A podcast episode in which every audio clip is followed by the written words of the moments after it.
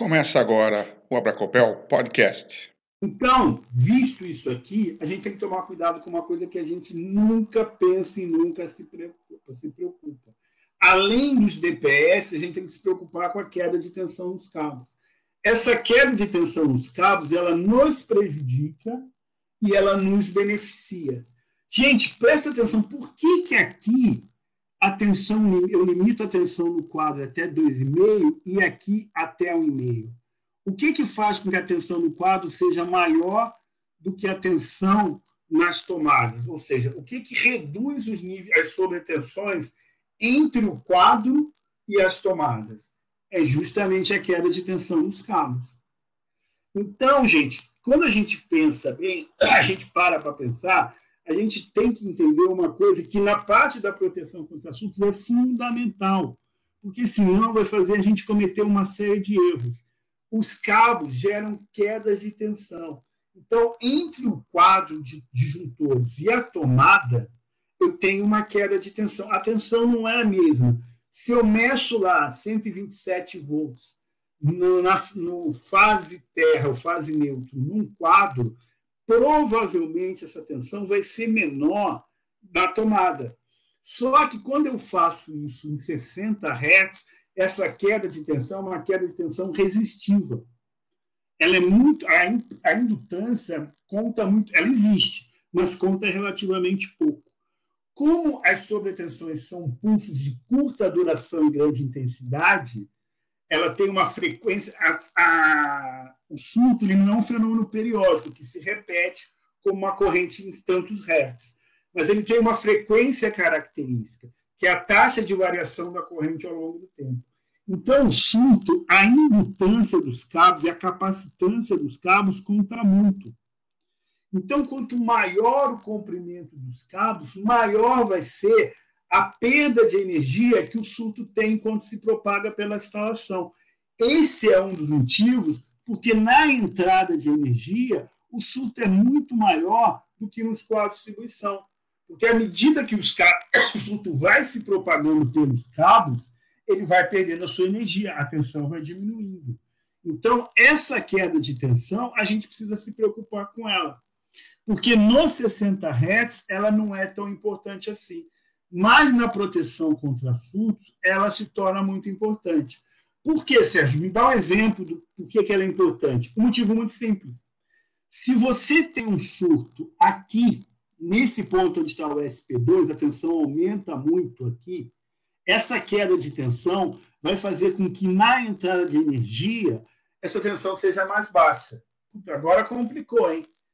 Quer dizer que na entrada a tensão é mais baixa do que na carga? Nunca, não concordo com isso. A tensão na entrada sempre vai ser mais alta do que a tensão na carga. Depende. Se houve uma indução, se acontecer uma descarga atmosférica que gerou uma tensão induzida aqui na carga, aqui nesse ponto, a tensão vai ser mais alta, aqui vai existir uma queda de tensão e aqui vai ser uma tensão mais baixa. E se eu tiver um DPS só aqui e não tiver um DPS na carga, esse DPS na entrada não vai enxergar que a tensão subiu na carga. Por esse motivo, você não pode ter só um DPS protegendo a instalação inteira. Porque se você tiver um DPS só, se a tensão aumentar lá na ponta do computador, acontecer um surto lá na ponta do computador, o DPS que está na entrada não vai enxergar porque a tensão vai subir lá na carga e vai subir menos lá na entrada, devido à queda de tensão nos cabos. Tá? E tem um outro fator mais importante ainda, que eu apanhei, apanhava muito quando eu comecei a trabalhar. Principalmente por quê? Porque eu falava para as pessoas o seguinte: ó, esse comprimento de cabo entre que alimenta o DPS e a saída do DPS tem que ser o menor possível. De preferência, tinha que ser até zero porque eu tenho queda de tensão nos cabos também aqui. Tá? E o que, que isso significa, Sérgio? Significa que quando o surto está vindo por aqui, o DPS fecha, ele tem aquele nível de proteção, que a gente falou que é o máximo de tensão que vai subir. Esse nível de proteção vai se somar à queda de tensão nos cabos que alimentam o DPS. O cabo de entrada do DPS e o cabo de sai da DPS. Uma corrente elétrica passando por um cabo, uma corrente de grande intensidade, de alta frequência, passando pelo DPS, vai gerar uma queda de tensão. Então, se você colocar esse DPS aqui para proteger o equipamento aqui, o que esse equipamento aqui vai enxergar não é o P do DPS só, é o P do DPS mais a queda aqui, mais a queda aqui. Vai somar o P mais o L1 mais o L2. Isso significa que eu vou fazer o seguinte: meu equipamento aguenta 1,5 kV de suportabilidade. Eu vou colocar um DPS de 1,5 kV de nível de proteção. Ok, então, matou. Só que você vai colocar aqui 2 metros de cabo aqui e 2 metros de cabo aqui. O teu equipamento não vai estar mais submetido ao valor de UP. Vai estar submetido ao valor de UP mais o valor de UL1 mais o valor de UL2. Isso significa que, ao invés de aparecer 1,5 kV aqui nos terminais do seu equipamento, vai aparecer 2, 3 kV. Por isso que a norma fala que a, o comprimento máximo dos cabos tem que ser 0,5 metros, 50 centímetros. Porque a gente sabe que com essa distância que é muito pequena, 25 centímetros aqui, 25 centímetros aqui, meio metro somando os dois aqui, a queda de tensão nos cabos que são utilizados para ligar o DPF não são significativas. Tá? Só que o colega faz o seguinte: pega o DPS alimenta o DPS, coloca o DPS ali um, um tantão de cabo derivando do barramento e um tantão de cabo ligando o DPS lá no aterramento. O que, que vai acontecer? A queda de tensão na entrada e a queda de tensão na saída vão se somar o nível de proteção do DPS e aqui o teu equipamento está ferrado. Porque você comprou um DPS que tem um OP muito baixo, mas você desgraçou a coisa colocando um comprimento de cabo muito grande que vai gerar uma queda de tensão. Uma alternativa para isso aqui, o que, que é? Você alimentar o DPS diretamente. Ao invés de fazer uma derivação, você alimenta o DPS e do próprio bônus DPS você alimenta as cargas. É uma ligação que a gente chama em V. Tá certo? Caso contrário, é só você colocar, somar isso aqui com isso aqui é, encontrar meio metro. Muita gente, principalmente é, montador de painel, detesta isso. Porque acha que não é possível colocar o DPS dentro do painel e respeitar essas distâncias aqui. Só que aí a gente precisa rever a posição do barramento de baixo, a posição dos barramentos que alimentam o DPS, e posicionar o DPS de tal maneira que a gente encontre isso aqui. No passado, a gente nem sabia que existia DPS, então ninguém estava preocupado. Então, nos desenhos antigos de painéis de quadro, possivelmente você não vai encontrar uma gente colocar o DPS respeitando isso aqui. Tem que fazer um estudo, uma análise, onde entra o cabo, entrar o cabo no lugar mais baixo, em vez de o cabo entrar por cima e o barramento está aqui no chão, fazer o cabo entrar no lugar mais baixo para encontrar o disjuntor geral depois o DPS e depois subir o cabo. Tá? Essa mesma questão aqui, a queda de tensão dos cabos, faz o seguinte: um único DPS ele não enxerga toda a instalação. Porque o que, que impede dele enxergar toda a instalação? Os cabos que tem no meio do caminho. Então, toda a proteção de um DPS ela é parcial. Ela protege uma parte da instalação. Então, um DPS classe 1, ele protege a entrada da instalação. Ele evita que o raio penetre e destrua tudo. Só que o DPS classe 1, ele não enxerga os equipamentos que estão ali na tomada. Ele não fornece proteção para esses equipamentos. Ele não tem capacidade de perceber que a tensão desses equipamentos aqui estão, estão aumentando. Então, você precisa de um DPS, chama classe 2, que a gente falou que é aquele que limita a tensão até 2,5, para que ele enxergue os quadros. Então, gente, presta atenção. O DPS não enxerga toda a instalação. Então, quem protege a entrada, quem evita que a corrente do raio entre na instalação é o DPS tipo 1. Não queira que o DPS tipo 1 proteja os quadros que quem protege os quadros de distribuição é o DPS tipo 2. Ele está instalado no quadro, ele está vendo que a tensão no quadro está subindo, tá certo? Então, se subir a tensão no DPS, subiu no quadro, ele impede que a tensão no quadro é, passe de um valor é, muito grande e vai danificar aqueles equipamentos que estão alimentados diretamente a partir do quadro. E nas tomadas, são perturbações internas, são sobretensões já causadas dentro da própria instalação, quem protege são aqueles DPS que estão na tomada. Quem protege o, a, o computador é o DPS instalado no computador. Quem protege a televisão é o DPS instalado na tomada da televisão. O DPS da entrada protege, evita que o raio entre por toda a instalação. O DPS nos quadros de distribuição é, protege, evita que a tensão suba nesses quadros. E na tomada, quem limita as sobretensões na tomada são os DPS classe 3. Tá? Não se compara DPS de classe diferente, gente. Pelo amor de Deus, é um tiro no meu coração.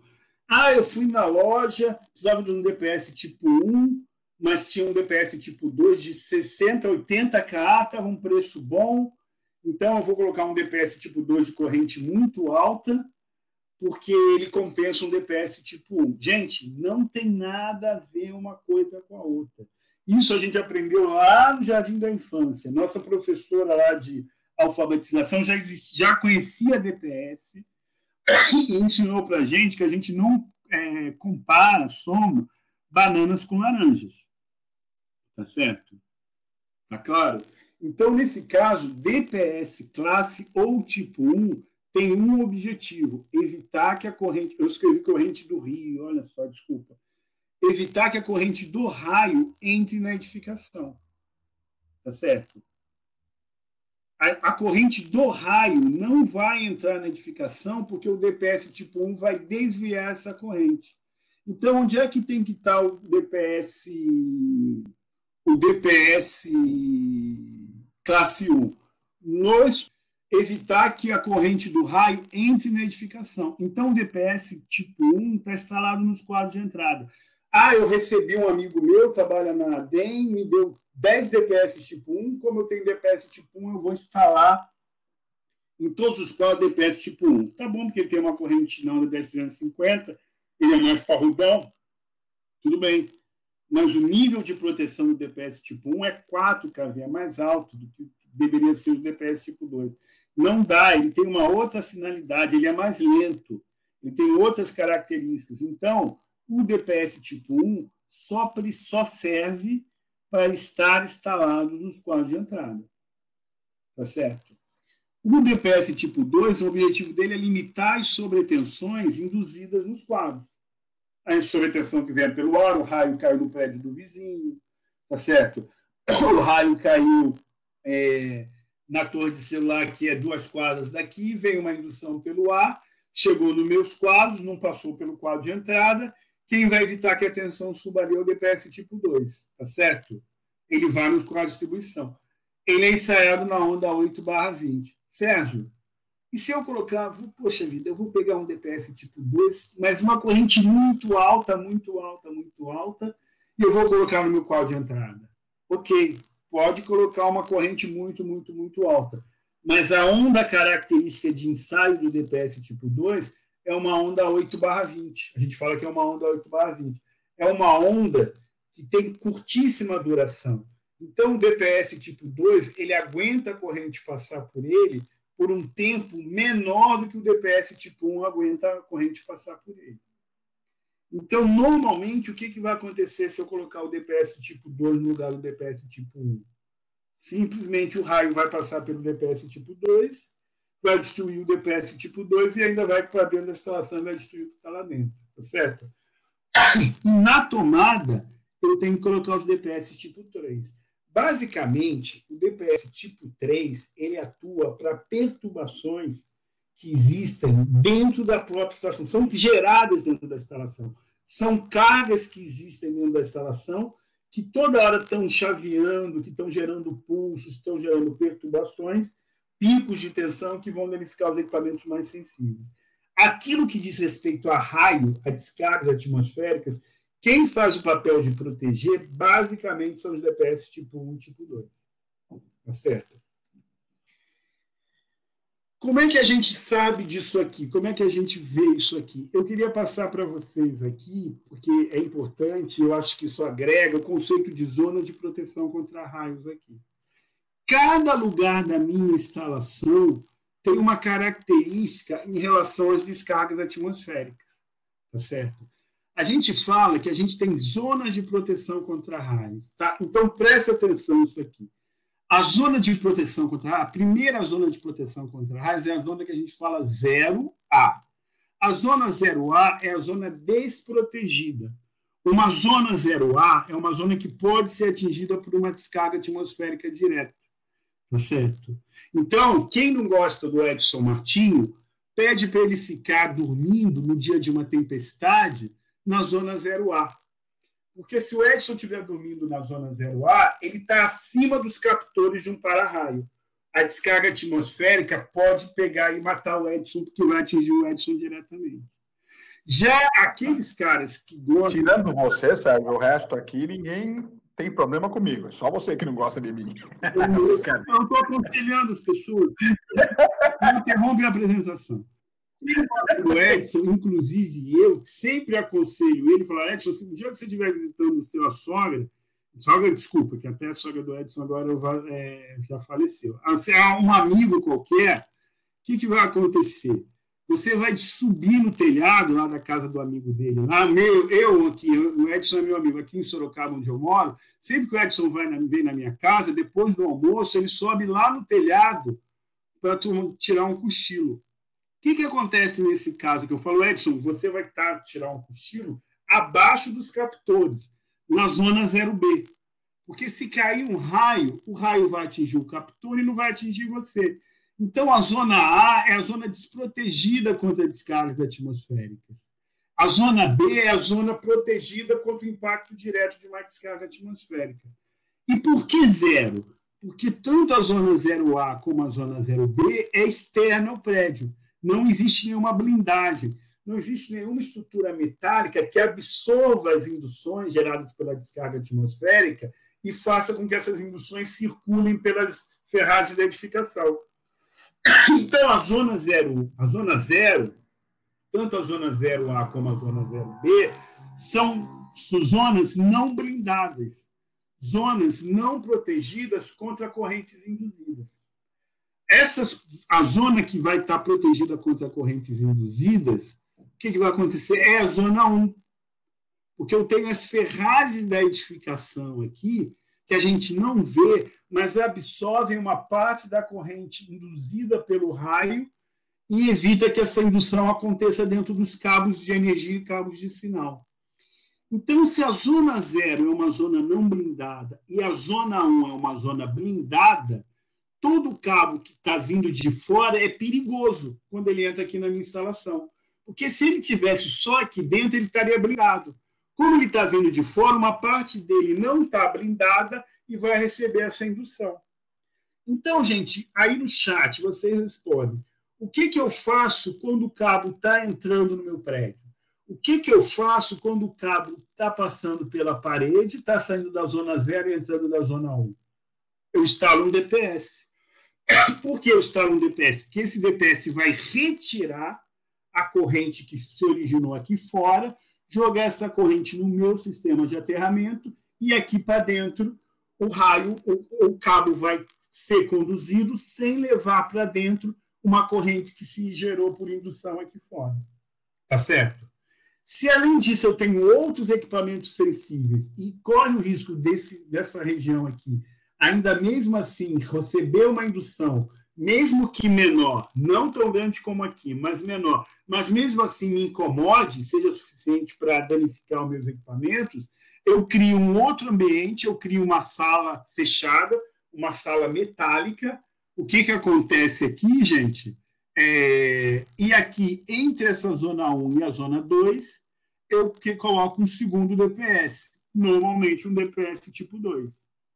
E antes do cabo entrar no equipamento final, no equipamento que é o mais sensível, eu ainda coloco um DPS, porque dentro do equipamento, a zona 3.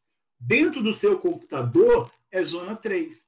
Fora do seu computador, é zona 1, é zona 2. Por isso que na tomada a gente coloca um DPS tipo 3, para evitar que o surto que esteja acontecendo vindo da zona 2, que é onde está a tomada, entre no seu computador, que é a zona 3. Esse conceito de zona de proteção contra raios é o que forma o conceito teórico da divisão dos DPS em tipo 1, tipo 2 ou tipo 3. Tá? Esse podcast foi editado pelo grupo PET Engenharia Elétrica, UFMT.